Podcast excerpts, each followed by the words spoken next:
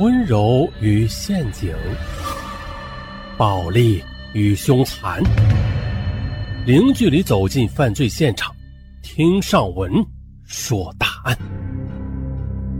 本节目由喜马拉雅独家播出。本期的案：挖眼血案。本起案子是一幕惨不忍睹的悲剧，说的是四个人将一个身强力壮的小伙子摁倒在地，先是往他的眼睛里撒了一把硝灰，然后一个六十岁的老太婆手里拿着一把二十厘米的起子，狠命的就朝着这个小伙子的左眼这么用力的一捅，再然后用力的这么一转，嚯！随着一股鲜血的喷溅。这个老妇人就弯掉了他的左眼。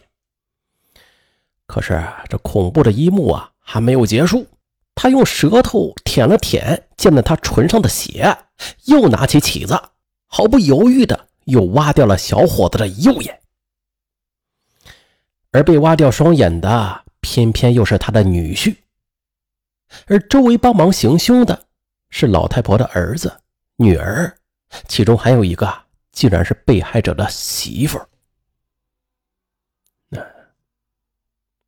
这生活呀，往往总比文学作品更丰富的多。罪恶总是与黑夜相伴而生的。一九九三年五月十四日夜晚，没有月光，没有星星。湖北省荆门市沙阳区李市镇光之村二组。此时，青纱帐怀抱的农舍是寂静无声。突然，两束雪白的灯光就划破了沉沉的夜幕，伴随着由远而近的马达声响，一辆出租小汽车就驶到了一家农户的门前。一名壮年男子就跳下车来，大声地喊了起来：“范伟英，你出来！”听到叫声，屋内似乎响起了一阵骚动。片刻之后，有人回答。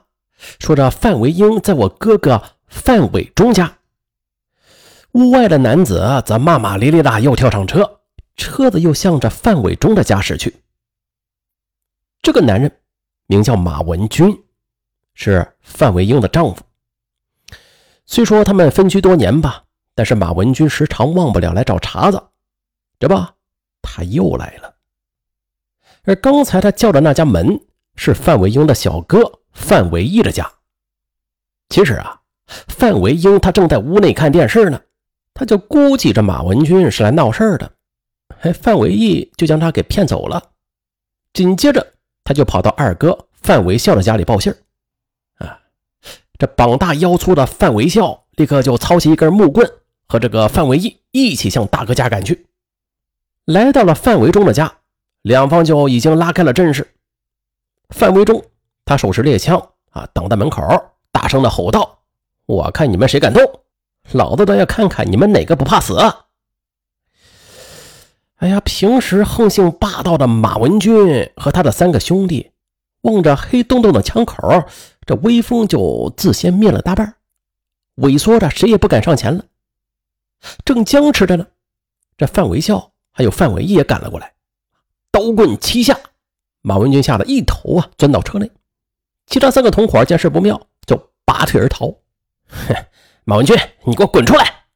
此时，愤怒的范家兄弟从车窗外用棍子就去猛捅这马文军。哎呦，这马文军吓得连忙求饶起来：“哎，你，哎呀，你你们不要这样啊！我是来找范维英商量事情的。”哎，早就已经伤透了心的范家兄弟再也不相信马文军的谎言了。他们将他从车内就拖了出来。不由分说的就捆住了手脚，然后就抬到了屋内。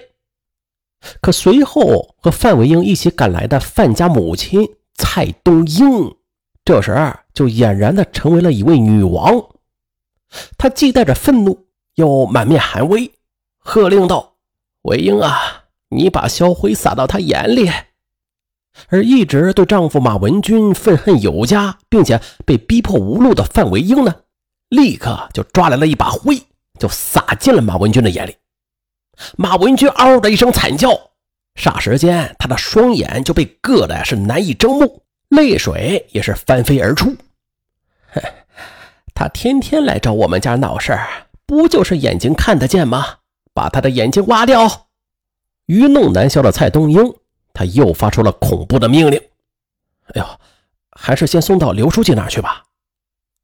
范维孝迟疑着说道。同时，马文军对他自己即将面临的危险呀，也是太缺乏认识了。因为他每次来吵闹，这范家人都是打不还手，骂不还口。这次虽然这范家人把他捆了起来吧，但这又能怎么样？马文军他仍然不相信他们会把他怎么样。嘿，果然到了村支书刘书记那儿，他不仅没有寻求庇护，反而依然是摆出了平日那盛气凌人的神气，说道：“哎，刘书记，这今天要怪就怪我呀！啊，这事儿跟司机无关，你放他走。我们的事儿啊，我跟他们回去解决。”刘书记则不满地说：“马文军呐，你今天就是你的不对了，你怎么又带人来打人呢？好了好了，那你们呀也不要乱来。范维忠，你和我去找治保主任，咱们到派出所报案。其他人先回去。”马文军又被范家人带回去了。这范氏兄弟平日积下的怨气，现在就开始发泄出来了。他们就开始你一言我一语。戏弄起来了，马文军，马文军，你也有今天呐啊！这味道好受吗？可是马文军在沙洋镇上，那也算得上是一个风云人物，又何曾受过如此的厚遇啊？于是啊，他就扭动着被捆得生疼的双臂，愤怒至极的说：“姓范的，你给我解开！你们别高兴的太早，只要我不死。”我就要你们全家不得安宁，我我要杀掉你们的儿子，让你们断子绝孙。马文军如此的叫骂，那更加是激怒了蔡东英。他想起自己的女儿所受的欺骗，几个儿子被牵连受到欺负，憎恶的飓风终于是冲决了理性的堤坝。于是他一咬牙：“范维英，你拿东西来。”把这个无情无义、狼心狗肺的家伙的眼睛给挖掉。可正在这时，这电停了，屋里是一片漆黑，但是这却丝毫没有阻断蔡东英这一罪恶的念头。他点燃了煤油灯，而他的女儿范伟英又找来了一把长约二十公分的红柄起子，紧接着。范维孝、范维英，一个摁头，一个摁脚，就将马文军呐死死的摁在了地上。此时，昏暗的油灯将蔡东英那干瘪的身子在墙上投出了一个巨大而浓重的怪影，就如同是一头巫兽，异常的可怖。起初，马文军还能看到这怪影的抖动，可是随着咯噔一声响。马文军觉得这怪影突然就消失了，瞬间而来的就是一阵钻心的剧痛。马文军就迸发出了一阵撕心裂肺的嚎叫，随着这声嚎叫啊，一股鲜血从他的右眼眶就迸射而出，直接的就溅到了蔡东英的脸上。红色血，这一切似乎是更激起了蔡东英一股报复的宣泄和杀戮的快意。他舔了舔嘴角的血沫，再用力的在马文军的右眼眶上这么一转，右眼珠子顿时的就脱眶而出。可接着他又操起鲜血淋漓的起子，又刺入了马文军的左眼。啊！又是一声惨叫，又是一阵抽搐，又是一阵挣扎，又是一阵撕心裂肺。而行凶的蔡东英。他把这一切干都是那么从容熟练，就像是宰杀一只鸡、杀一只鹅似的，没有一点怜悯和同情。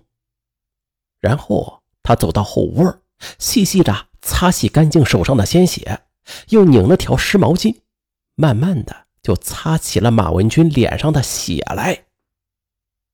这一幕啊，太恐怖了。不可一世的马文军哦，此时也只有哀嚎的份儿了。他努力的睁大了痛楚的双眼，想要搜寻什么，却什么也看不见。他又努力的想转动一下眼珠，可这却感觉像是少了什么。当他慢慢的凭着感官感觉到他自己的双眼真的不存在了时，他这才真正的相信他的双眼珠子被挖掉了。他是又气又恨又疼又悔呀，一下子就晕了过去。